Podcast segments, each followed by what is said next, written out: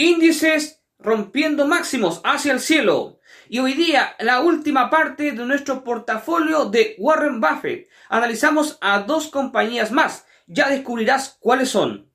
Te saluda Rodrigo Águila en este martes 30 de enero, aquí en Pulso de Mercado. Comenzamos.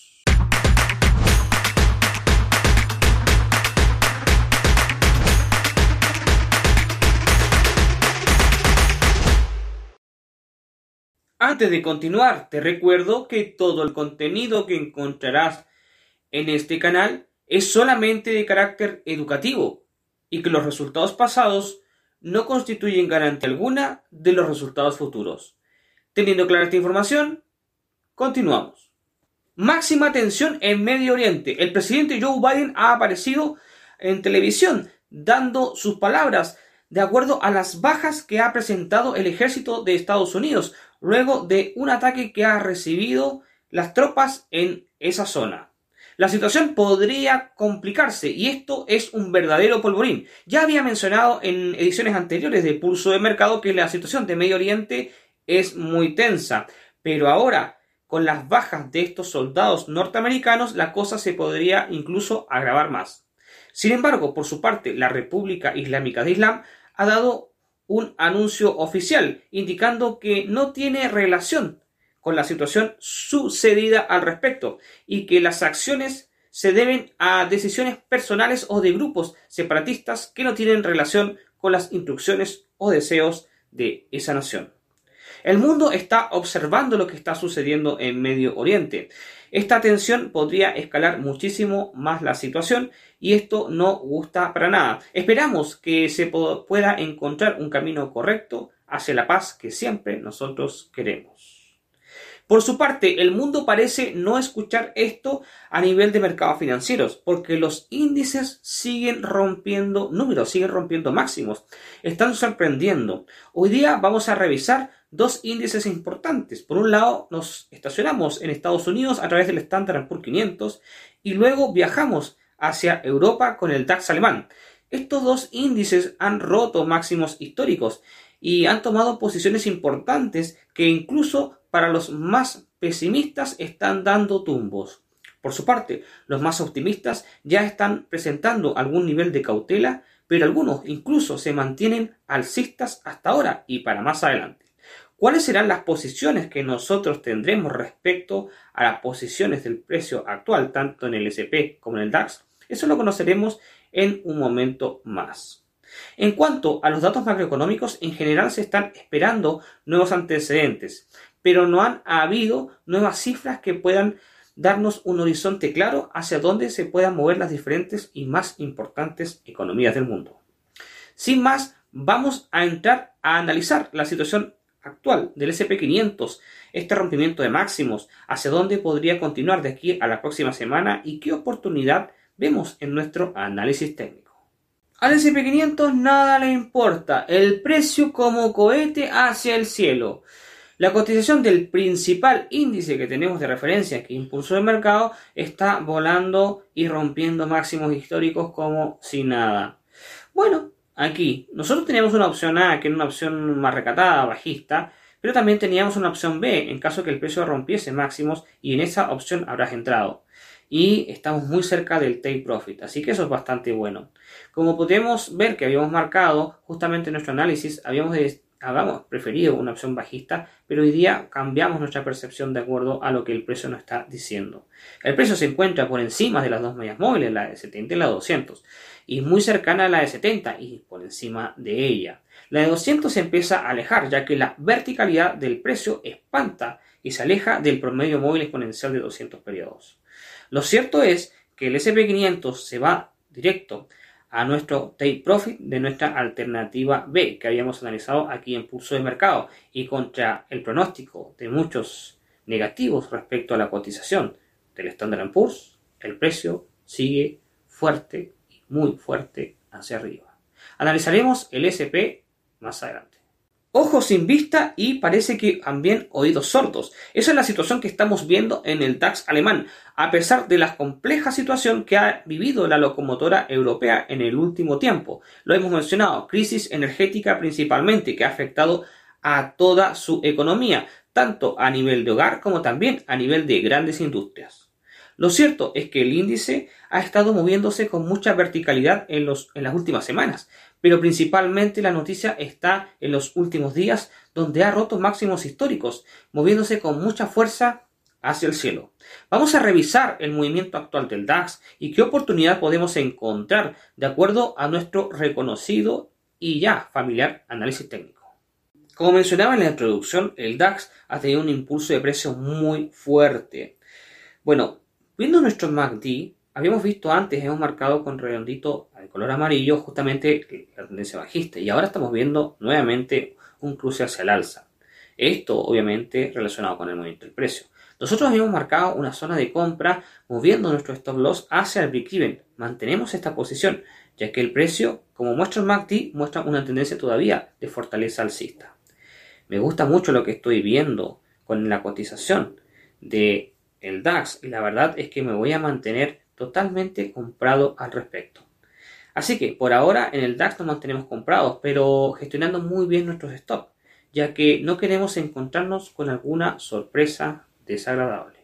El día 10 de abril de este año, por supuesto, 2024, presentará su próximo informe trimestral de resultados, Ali Financial Inc. Esta compañía, que no es muy reconocida a nivel internacional y probablemente nunca la hayas escuchado, representa un 0.25% del portafolio de Warren Buffett. A pesar de que su presencia es pequeña, tiene una decisión estratégica. ¿Por qué el, oráculo de Omaha la ha destacado y la ha incorporado dentro de su selección de acciones? Bueno, solo como dato, en los últimos 12 meses esta acción ha aumentado un 10, más de un 16% en su rendimiento en el precio de la cotización, algo para nada despreciable para quienes hayan entrado e invertido en los últimos 12 meses en esta compañía. Pero ¿a qué se dedica Ali Financial Inc?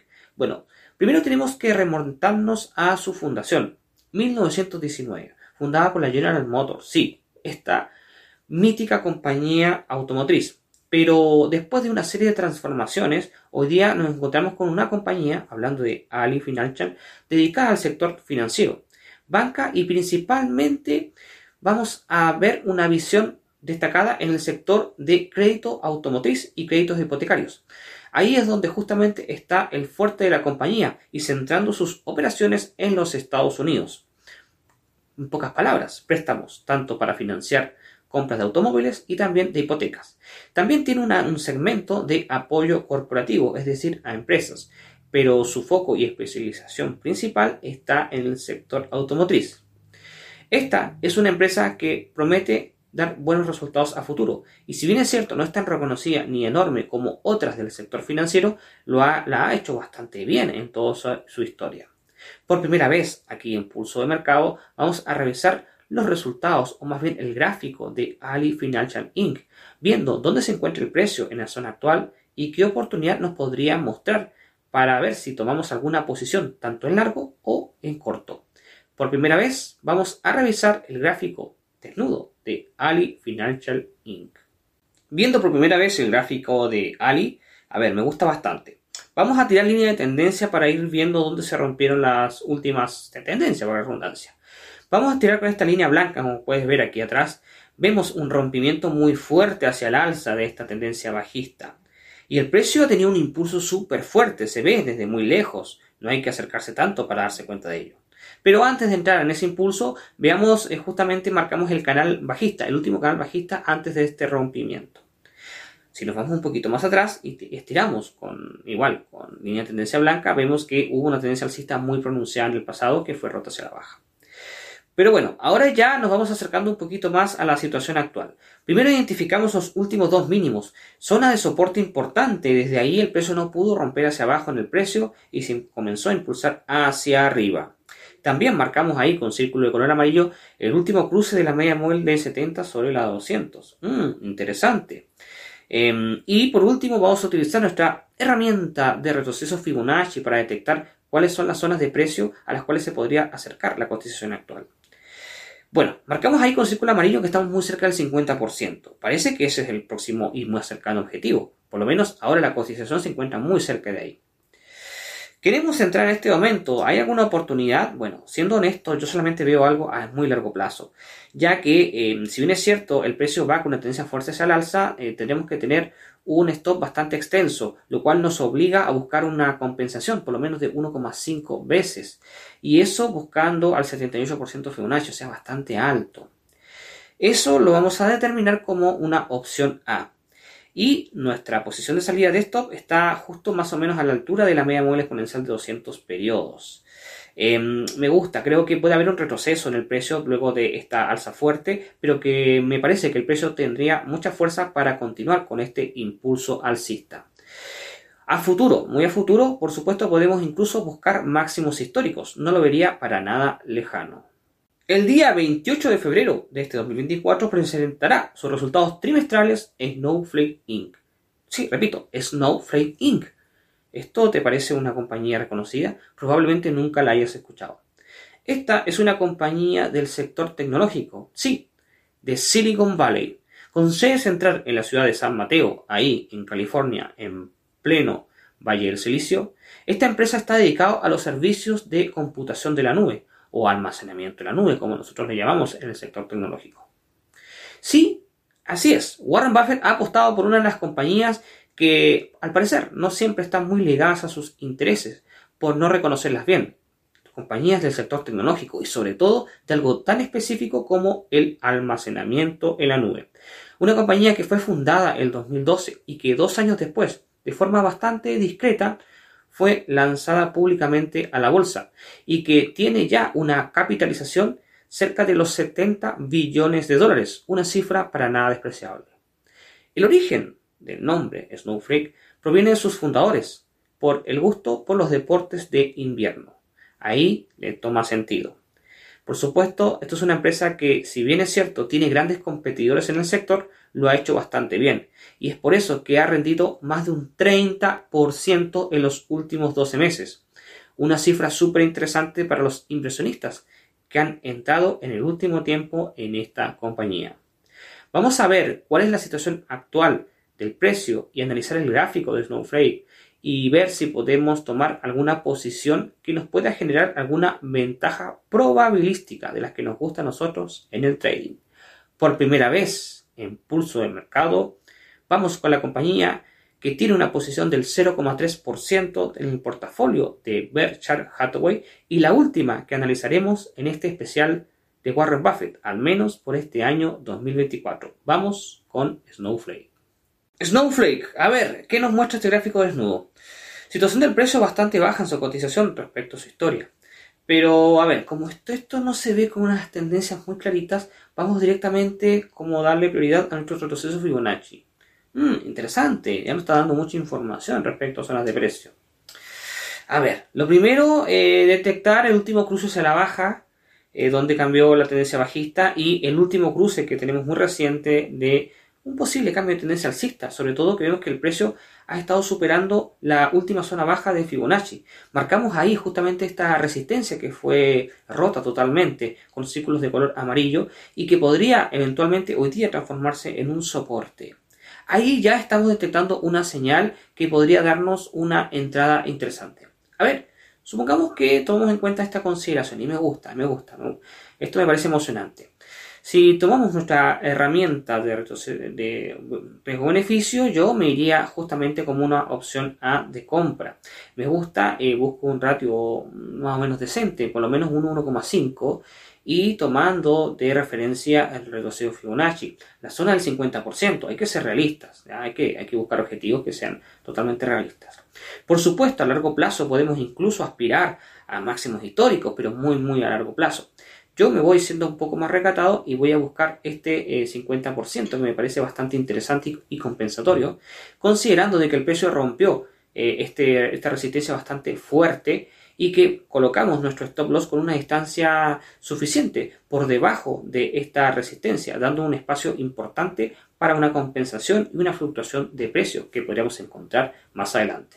Vamos diciéndole adiós, no es un adiós para siempre, pero al menos sí momentáneo.